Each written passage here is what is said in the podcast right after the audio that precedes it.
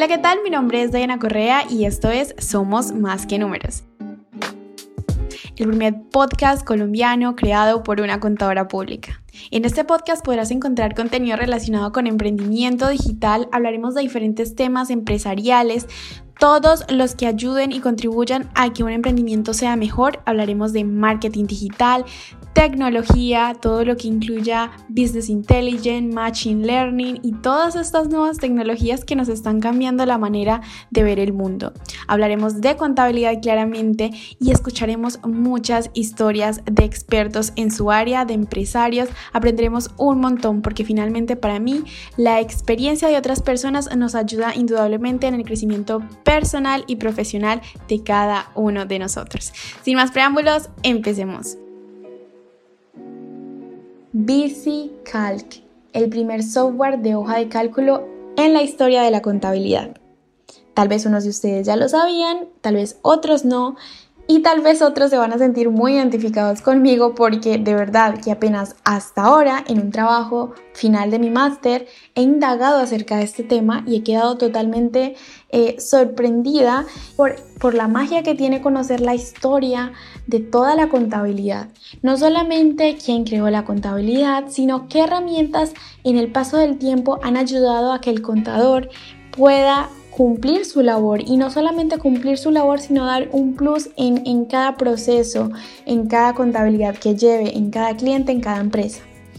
Es importante conocer cuándo nació el software contable porque eso nos hace pensar realmente que no nos podemos quedar siempre en lo mismo, que tenemos que avanzar y sobre todo buscar herramientas que optimicen procesos que tal vez ya estén obsoletos.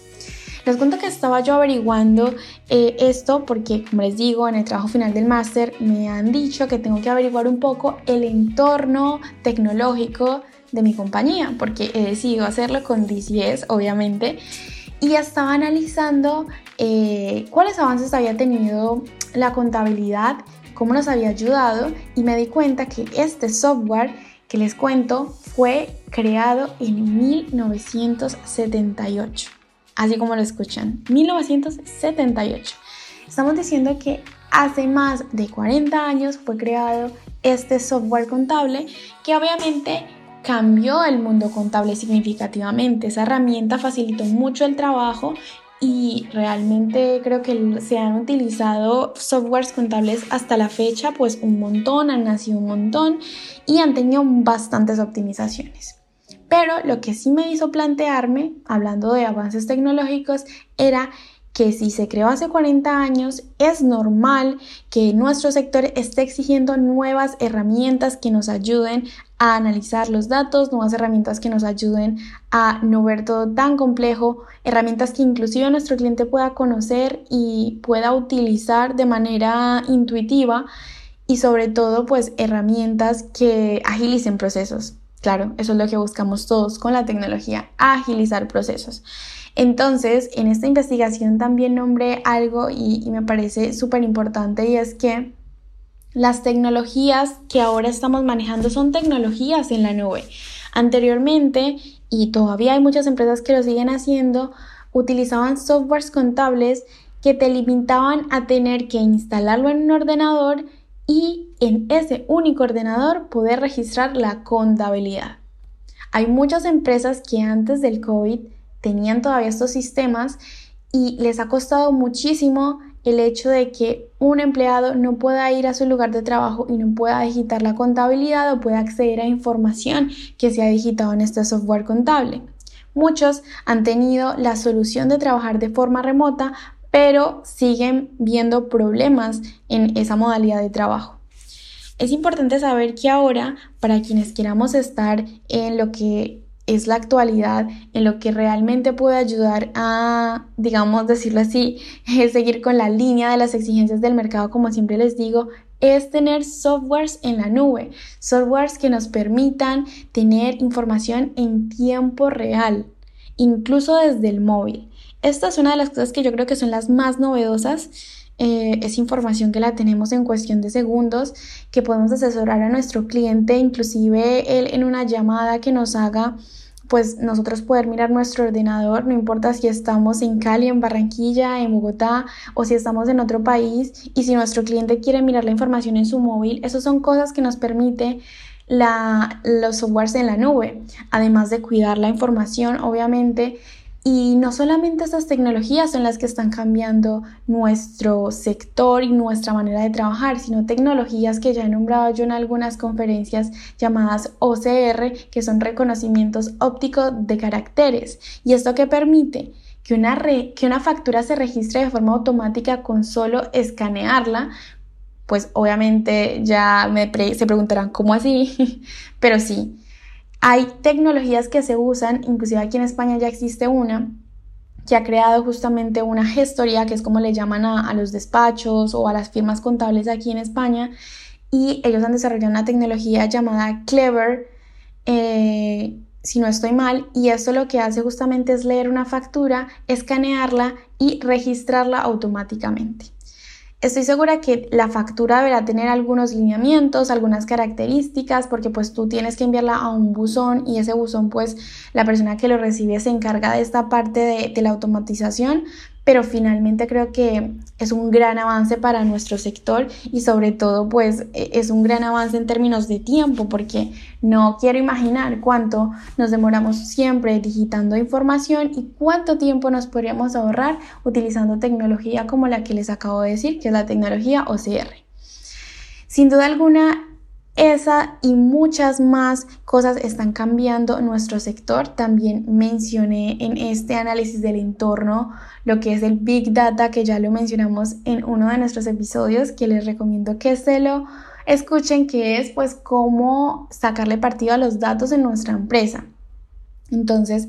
eh, el Big Data finalmente se puede, con el Big Data se pueden abordar una serie de actividades empresariales desde la experiencia al cliente, como la analítica, tomar decisiones, qué hacer, qué no hacer, pero con datos reales de la empresa y del comportamiento de la empresa, con clientes, con proveedores, con inclusive empleados. Entonces, claro, el Big Data es importante, las tecnologías son importantes y conocer de la historia es importante, porque finalmente eso es lo que nos hace plantearnos si algo que veníamos haciendo hace más de 40 años es lo que deberíamos continuar haciendo.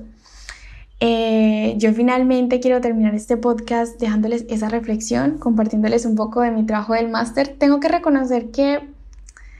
quiero compartirles muchas cosas porque ustedes no, no saben la mayoría de cosas que he descubierto eh, con estos trabajos, porque finalmente eso es lo que me gusta y eso es lo que me tiene feliz, poderlo aplicar a mi empresa, a mi emprendimiento y finalmente darme cuenta de cosas como estas que no sabía y también de, de muchas cosas que les iré contando, ya me dicen ustedes por canales como como Instagram, como Facebook, eh, más que todo Instagram estoy más pendiente de esa red social, de si les gustaría que les siga compartiendo cosas que he analizado, porque por ejemplo también en análisis, en análisis de mercado, en comportamiento de usuario, de, de, verdad que hice una investigación bastante ardua y, y, me gustó muchísimo lo que logré y lo que pude, digamos, concluir para como que integrarlo en la estrategia de mi empresa. Mm, por último, en, esta, en esta parte del entorno tecnológico, lo que también quise dejar ver es que indudablemente después del COVID y, y, antes ya habían empresas que lo hacían como era la mía, pero indudablemente uno de los cambios que también tiene nuestro sector es la comunicación y adquisición de clientes pues anteriormente lo hacíamos simplemente offline, eh, lo hacíamos bajo estrategias del voz a voz, de la recomendación y solíamos ver cómo firmas contables o independientes de la contabilidad conseguían sus clientes pero solo de su pueblo o de su ciudad Hoy los canales de comunicación digitales nos permiten expandirnos a niveles locales, nacionales, internacionales. No existen límites, ¿cierto? Obviamente hay altas exigencias en formación, en regulaciones que se deben aprender, en manera de hacer negocios con gente de otros países, aunque no lo crean, esto es algo súper importante.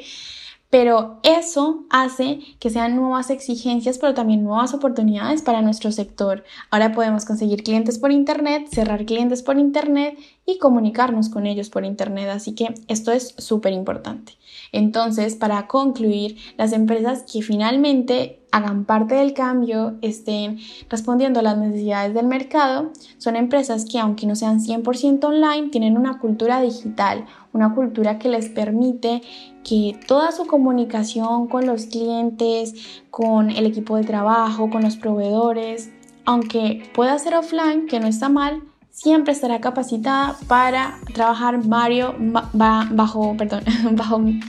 eh, medios digitales. Y sobre todo utilizando las tecnologías como les dije anteriormente, tecnología en la nube, eh, tecnología OCR, Big Data y otras tecnologías que no nombraré aquí porque se los dejaré para otros episodios porque quiero hacer un apartado única y exclusivamente para Big Data y para cada una de estas tecnologías que he nombrado, pero aquí les doy un preview y una reflexión que les dejo de qué están utilizando, si creen que realmente si el primer software contable se creó en 1978, vale la pena seguir eh, trabajando bajo este modelo, que está bien, que es la base, pero que ya hay muchas cosas que han nacido a partir de esa fecha. Eso es todo por el día de hoy. Espero que les haya gustado este episodio. Este episodio de verdad que puede marcar un antes y un después de la manera en cómo vemos nuestro software contable si es que aún no es de la nube y también la manera en cómo podemos buscar nuevas estrategias y nuevas tecnologías que nos ayuden a prestar un mejor servicio y una, y una mejor eh, manera de, de ejecutar nuestro trabajo frente a nuestros clientes. Entonces nos vemos en la próxima. Recuerden que si quieren ver videos míos en mi canal de YouTube eh, pueden encontrar material bastante interesante. Y si quieren terminar su ronda de podcast y episodios, pues aquí que les quedan un montón. Chao, chao, nos vemos en la próxima.